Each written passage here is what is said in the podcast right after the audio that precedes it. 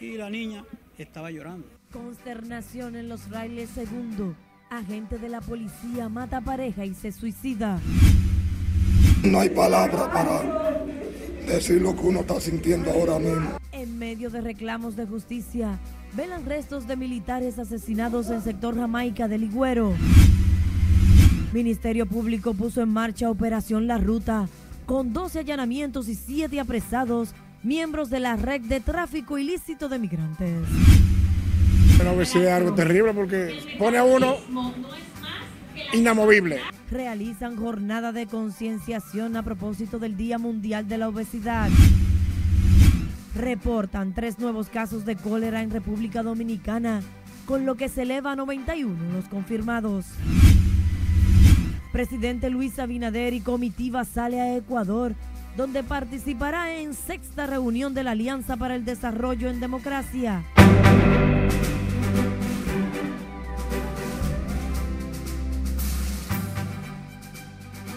Muy buenas tardes, gracias por acompañarnos en la presente emisión de noticias. María Cristina Rodríguez saluda. A propósito del Día Mundial de la Obesidad, las estadísticas del país reflejan que 7 de cada 10 dominicanos tiene sobrepeso y obesidad, o sea, más del 72% de la población, enfermedad crónica que ha cambiado por completo las vidas de quienes la padecen y a las que el sistema de seguridad social les niega la cobertura. Si le dice aquí no tiene la historia. La última vez que me pesé tenía 550, hace como un año. Diógenes, Jonathan y Feliria tienen edades entre 40 y 42 años, padecen obesidad, enfermedad que los hace parecer de 60 y 70. Lo peor es que la obesidad ha cambiado por completo sus vidas, hasta casi impedirles valerse por sí mismos sumado a problemas de hipertensión, cansancio extremo, dolores, diabetes y otros males. La obesidad es algo terrible porque pone a uno inamovible, ¿verdad? La salud, lo incómodo que es caminar, que es difícil, el bullying. Sí, a veces hay que pagar pasaje, sobrepasaje por, por la anchura, por el tamaño del cuerpo que tiene. Y a veces uno burla de la persona que no entiende que esto es una enfermedad. Se suma el estigma social y las numerosas enfermedades que en menos de cinco años invaden sus cuerpos. Cuando vi que estaba ya subiendo de peso, busqué ayuda, pero hubo problemas económicos, tuve que dejarlo, pero siempre llevo eh, por el camino de no comer con grasa ni nada de eso para no seguir aumentando. Eh, tengo problemas de hormonas, por eso tiendo a engordar más. En el caso de Jonathan Joel Abreu, de 40 años, tiene más de 550 libras. Los tres aseguran se descuidaron y ahora se les hace imposible parar. El caminar, hacer mis necesidades porque estoy muy gordo y tú sabes la salud, el azúcar. Desde la Fundación Cruz y Minian iniciaron una jornada de concienciación contra la obesidad en la que participaron decenas de personas que luchan con el sobrepeso. Se le va a tomar su presión, se le va a tomar su glicemia, se le van a tomar las analíticas totalmente gratis aquí. Aparte de eso, también se le va a poner una dieta nutricional y si amerita algún tipo de procedimiento como bariátrica, que ya vemos que no puede ya con su dieta eh, bajar de peso, también se le busca los mecanismos de que pueda ser operado, operado a un bajo precio o gratis. La experta en nutrición, doctora Marisela Ramírez, cita algunas de las causas de la obesidad. En República Dominicana la mayoría de los niños iban caminando pero debido a situaciones eh, de modificación de estilo de vida, eh, situaciones de seguridad, pues los niños ahora o hoy en día van a las, a las diferentes escuelas vía transporte. Según las cifras presentadas por el Ministerio de Salud Pública, más del 72% de los dominicanos tiene obesidad y sobrepeso, una grave enfermedad que no está cubierta por la seguridad social del país. Sila Disaquino, RNN. reporta tres nuevos casos de cólera en dos personas provenientes de Haití y uno residente en el sector de villas agrícolas en Santo Domingo. Los pacientes fueron evaluados y recibieron el tratamiento adecuado al no presentar diarrea acuosa sin complicaciones ni deshidratación, por lo que fueron enviados a sus hogares para continuar con sus respectivos tratamientos. El Colegio Médico, la Iglesia Católica y decenas de organizaciones marcharon junto a cientos de comunitarios de la sureña provincia de San Juan de la Maguana en contra de la explotación minera en la importante zona agrícola y ganadera. Los participantes en la manifestación también mostraron su apoyo a la lucha que libran los médicos en contra de las administradoras de riesgos de salud. Esta lucha que no es ni contra ningún político, es a favor de San Juan y defender la vida es también, estimados médicos, defender la salud. Porque si no tenemos agua, de seguro que las clínicas, hospitales estarían llenos de diferentes epidemias y enfermedades. Están librando en este momento una titánica batalla y la vamos a ganar con ellos, los compañeros de la barcaza de los negros de Asua.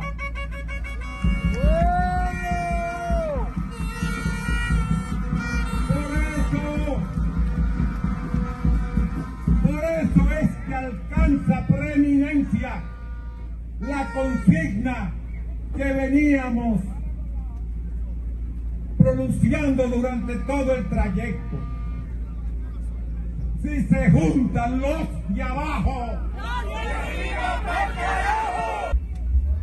dominicanos, fundamentalmente los uruguayetanos, tenemos una amenaza que posibilitará, en el caso hipotético de que se haga realidad la explotación de esa mina, que esta región va a desaparecer. San Juan de la Maguana ha sido de las primeras zonas en el país en reportar una importante sequía este año, lo que ha motivado la unidad de los diversos sectores en contra de la explotación minera por los daños que dicen causa a la producción y la vida. Los manifestantes portaban pancartas, consignas, música y otras amenidades y se hicieron sentir con su caminata en el recorrido por varias calles de la ciudad. El Ministerio de Medio Ambiente terminó este domingo de apagar el incendio forestal que afecta a Valle Nuevo desde hace más de una semana. El ministro Miguel Seara Hatton voló en helicóptero al área donde se reunió con el jefe del Cuerpo de Bomberos Forestales, Jerónimo Abreu, quien aseguró que el avance del siniestro se detuvo. El culpable fue un agricultor que quemó conuco para siembra. Los troncos quemados seguirán humeando por varios días, muchos de ellos incluso flameando llamas, pero descartaron el peligro de que se active el siniestro.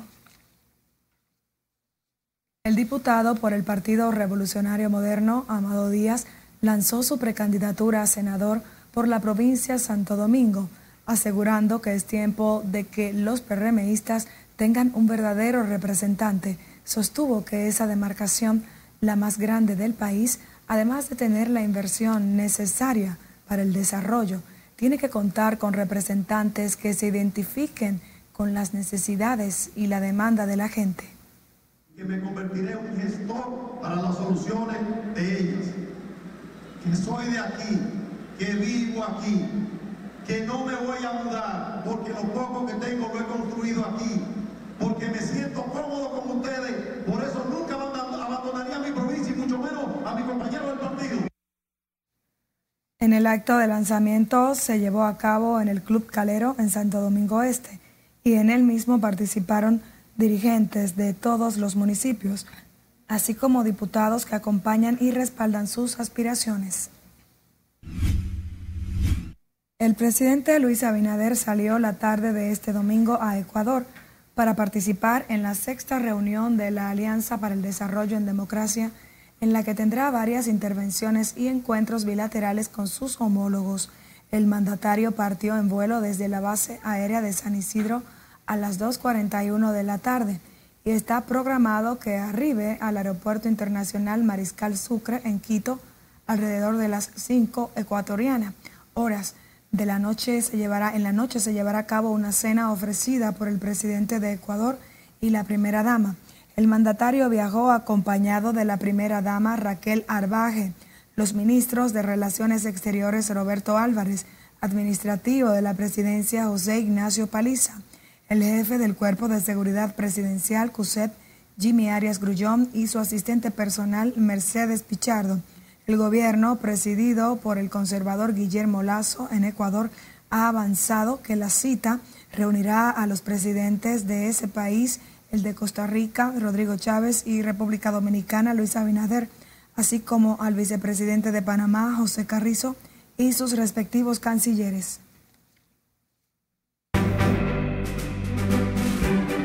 Nos vamos a comerciales, pero al volver, detalles de la operación La Ruta puesta en marcha por el Ministerio Público, los allanamientos y los apresados, le contamos de qué se trata al volver. Y el malecón de Santo Domingo se viste de color y algarabía con el desarrollo de su carnaval. Siga con RNN fin de semana.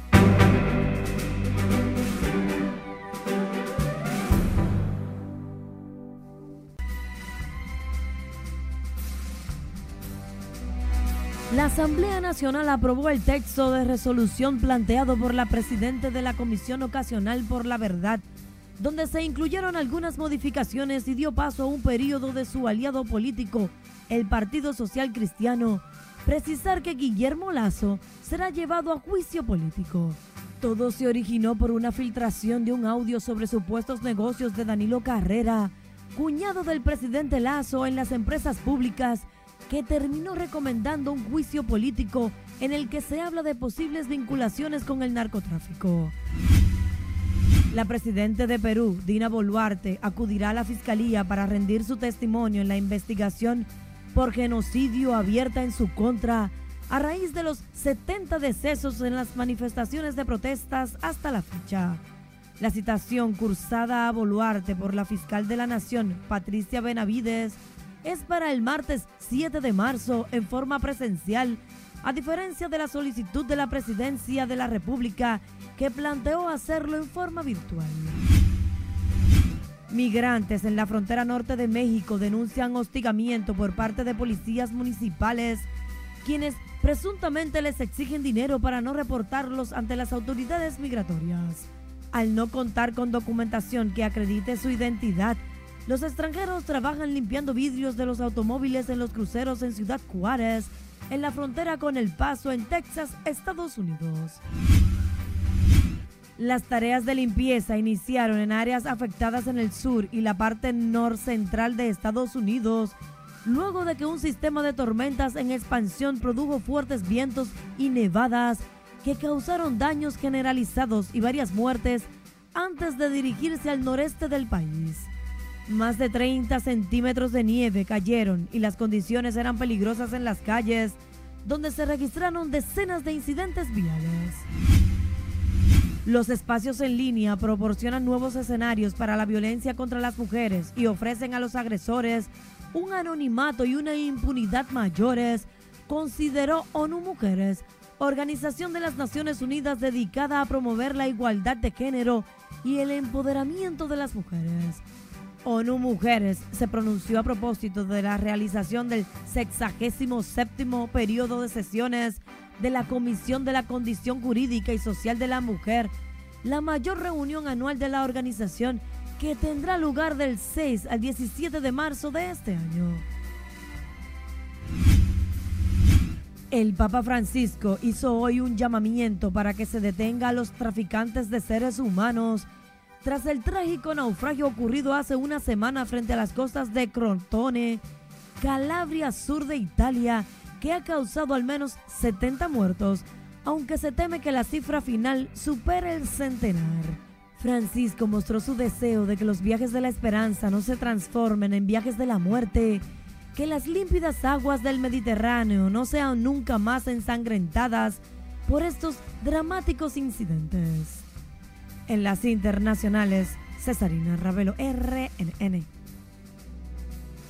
En medio del dolor son velados los restos del segundo teniente José Ángel Román Disla y el sargento mayor Danilo Antonio Aquino Gómez, quienes fueron ultimados a tiros por Francisco Javier Sepúlveda Reyes en un hecho ocurrido en el sector Jamaica El Higüero, Santo Domingo Norte.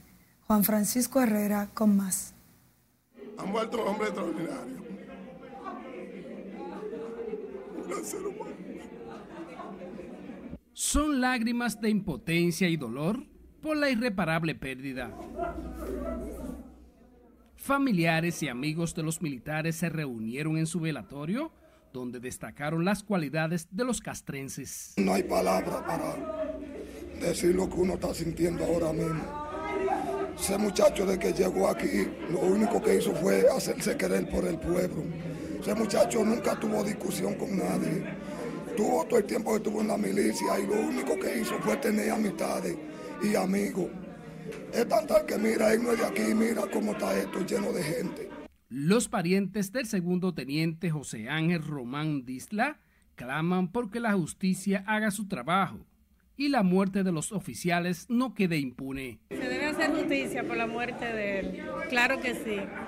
Fue un hombre bueno, tranquilo, amigable, buen vecino, buen esposo, también buen padre aprovecharon el escenario para deplorar los niveles de violencia y la poca tolerancia por lo que atraviesan los dominicanos. Una sociedad violenta, una sociedad que se autodestruye, tres familias destruidas, porque hay que pensar en la familia del agresor también. El Estado es diferente y hacia ese rumbo vamos. Y lo lamentable es que vamos a tener que acostumbrarnos todos los días a vivir en medio de la violencia. Los restos del segundo teniente José Ángel Román Disla, quien dejó un hijo en la orfandad, y al sargento mayor Danilo Antonio Aquino Gómez, fueron sepultados en el cementerio Cristo Redentor. Juan Francisco Herrera, RNN. Y el llanto de su nieta y la falta de comunicación con sus padres fue la alarma que alertó a los abuelos de que algo no andaba bien. José Braulio Morillo ahorcó a su pareja y posteriormente se suicidó, ahorcándose en las proximidades del puente Juan Carlos. Siledis Aquino visitó el lugar y esta es la historia. No, oye mi amor, yo vivo al lado. Yo me levanté y la niña estaba llorando. En esa humilde casita ubicada en la parte atrás de la calle Respaldo Mella en el sector Fraile II, residían los jóvenes esposos Luz Clarita Soriano Berroa y José Braulio Morillo Vargas junto a su hija de unos 12 meses. Lo poco que escucharon los vecinos fue el llanto de la pequeña, ahora huérfana. Que yo iba para el oncológico, la niña está llorando, pero eh, un niño eh, es normal que llore. A esa hora, que tiene su, está su mamá puede ser por hambre, por vaina, a veces lloran porque no le ponen atención y vaina, pero nada más de ahí. Narran los vecinos que el padre de la víctima, al no saber de su hija, llegó a la casa, la encontró ahorcada. Fue él quien dio la alerta de lo ocurrido. al otro día cuando el papá llegó aquí fue que... ¿Tenía niños ella? Ella tenía una niña. ¿Y la niña de él estaba ahí con ella? Sí, la niña estaba ahí. O sea que la niña presenció todo. Sí, pero ella quizás no se da cuenta porque lo que tiene como un año más o menos la niña. No supe nada, no oí nada. Por la mañana vino su papá de ella, ahí me llamó. Y yo salí. Y me dijo que dónde yo estaba. Yo le dije, ahí en su casa. Pues esa gente no se ve. Esa gente nadie lo ve. Horas después del feminicidio se enteraron de que Morillo Vargas fue encontrado ahorcado en el puente Juan Carlos. Quienes residen próximo a la tragedia narran que el comportamiento de la pareja era reservado. Y era una bella persona él, porque la verdad hay que decirle, no se metía con nadie, pero a veces se le meten cosas en la vida que uno no sabe el problema de, de cada quien. Luego de la tragedia, la casa donde ocurrió el hecho permanece cerrada, mientras los restos de la mujer reposan en su natal Sabana de la Mar. Sila Disaquino, RNN. Los cadáveres que fueron encontrados dentro de un vehículo en la carretera San Pedro de Macorís, La Romana, corresponden a una tía y un sobrino. Se trata de Dignora Altagracia Caraballo de Martínez, de 57 años, y Junior Bienvenido Caraballo Santiago, de 39, quienes serán sepultados este domingo. Las autoridades continúan investigando las circunstancias y la causa de la muerte de los parientes aunque de manera preliminar indicaron que podría tratarse de un envenenamiento, ya que los cuerpos no presentaban signos de violencia, por lo que fueron enviados al INASIF, para determinar con exactitud las causas del deceso y están a espera de los resultados. El Ministerio Público puso en marcha Operación La Ruta, mediante la cual desarticula una red transnacional de criminalidad organizada y dedicada al tráfico ilícito de migrantes. El operativo con el que fueron arrestadas siete personas fue realizado por la Procuraduría Especializada contra el Tráfico Ilícito de Migrantes y Trata de Personas, conjuntamente con la Fiscalía de Sánchez Ramírez en coordinación con la División Especializada de Investigación contra Delitos Migratorios. En la operación se logró el arresto de los investigados Juan Bautista García, Felipe Sánchez Vázquez, Williams Batista Peña, Brian Rosario Fernández, Manuel Castillo Coronado, Justino del Carmen Abreu y Victoriano Aracena Tapia, quienes junto a Henry Reyes Muñoz, prófugo, supuestamente encabezaban la red de criminalidad organizada.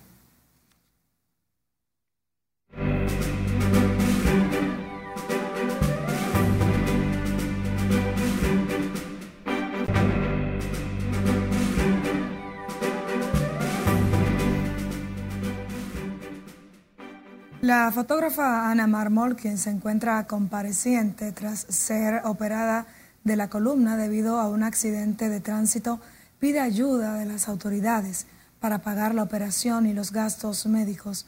Juan Francisco Herrera presenta esta triste historia. Ayuda al, al director de esa entidad para ver si me ayudaba con el costo de la, de la cirugía porque estaba sufriendo. Imagínate, yo estaba fracturada y sin posibilidad de que empatara porque el mismo titanio no permitía que, que cicatrizara nada. Ana Marmor, fotógrafa con más de 15 años trabajando para distintos medios de comunicación e instituciones públicas, clama ayuda para recuperar su salud, ya que padece de otoartrosis degenerativa. Desplazando así una cirugía que hacían dos años me habían hecho en la columna lumbar se desplazó el titanio que había, que había, porque ya me lo extrajeron hace una semana. Narra que ha sido operada cuatro veces de la columna luego de sufrir un accidente de tránsito, lo que le ha imposibilitado caminar y volver a trabajar. Inmovilizándome casi de inmediato, un dolor tan tremendo que lesionó las paredes de mi corazón y tuve una microhemorragia en un tumor que tengo en la glándula pituitaria así anulando la producción de hormonas porque anuló todo. Duré tres meses en silla de ruedas porque en lo que nivelaban los sistemas hormonales para poderme operar, porque no producía ni la hormona para cicatrizar, ni producía hormona para quemar azúcar, ni quemar grasa, ni siquiera para sentir buen humor, que es el cortisol. Yo no produzco ninguna hormona, yo tengo que suplirla todas mediante medicamentos señala que aunque recibe parte de su salario del periódico donde trabaja, no alcanza para costear los tratamientos. Me siento desamparada. Yo lo único que quiero es que me pensionen, que el presidente me pensione y que la CISARRI, que se supone, o no soy Idopril, quien sea, que me pague estos seis meses que no me han pagado esa parte. También labora en una institución del Estado pero la amenazan con cancelarla por su incapacidad en estos momentos. Antes de ayer me escribe Recursos Humanos y me dice que ya no me puede aceptar más licencias médicas porque ellos me van a desvincular. Que trate de ver la forma de cómo me, me pensionan. Yo le dije, pero a mí no me han quitado los puntos todavía. Y usted me dice a mí que ustedes me van a matar. Yo estoy de licencia, yo no estoy jugando. Dice ella, yo lo siento mucho, tengo que cuidar mi, mi posición. Yo dije, ¿y cómo tú cuidas una posición cuando tú no puedes luchar? Si tú eres recurso humano, tienes que luchar por mí.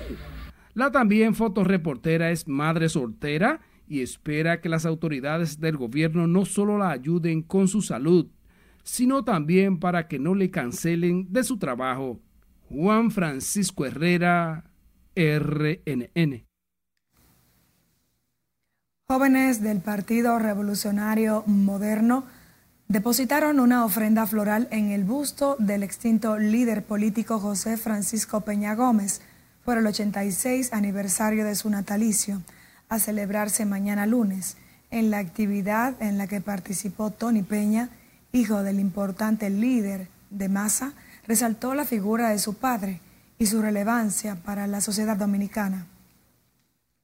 Pueden hacer con la absoluta pobreza y con tesón, con disciplina, con trabajo, puede llegar a ser muy importante en tu país. Entonces eso pues, es una inspiración para los pobres del país. No importa el color, el credo religioso, es una inspiración para los jóvenes y para los pobres de la época dominicana. La ofrenda floral en honor al natalicio de José Francisco Peña Gómez fue depositada en la plazoleta del puente Francisco del Rosario Sánchez para continuar con los actos de recordación del importante líder. El Instituto de Formación Política José Francisco Peña Gómez presentará episodios y vivencias de Peña en una actividad que se desarrollará este lunes a las 4 de la tarde. Jaime Candelario sustituye a Vladimir Guerrero Jr. en el roster del Clásico Mundial de Béisbol.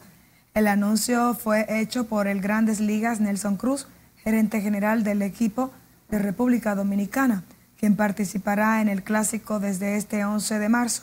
Tanto Nelson como Fedón lamentan la ausencia de Vladimir Jr., al tiempo que le desean pronta recuperación y exitosa temporada 2023.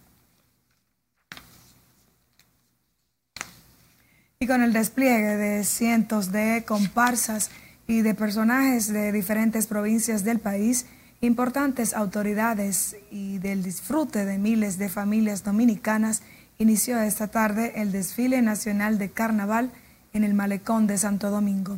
Ivonne Núñez con más.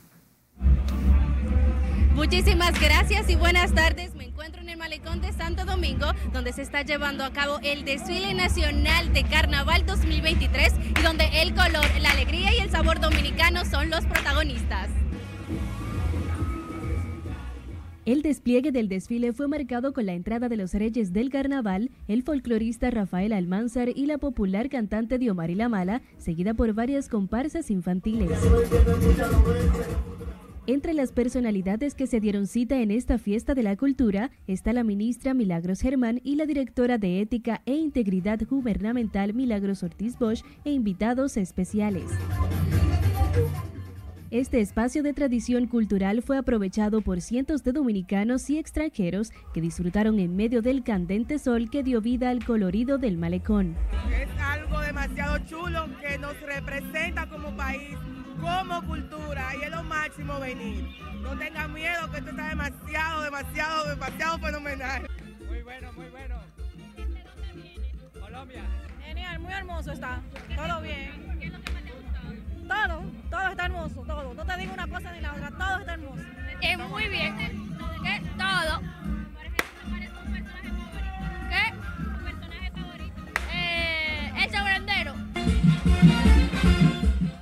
Música, color, comparsas de distintas provincias del país llenaron de creatividad y alegría a los presentes. Diablos Cojuelos, Roba la Gallina, Pintaos, Platanuces, Se me muere Rebeca, Los Africanos, Los Indios, Calife y muchos más desfilaron por la George Washington. Este evento de la cultura está dedicado al folclorista, estilista y coreógrafo Víctor Herarte, quien falleció hace unos cinco meses en Santiago.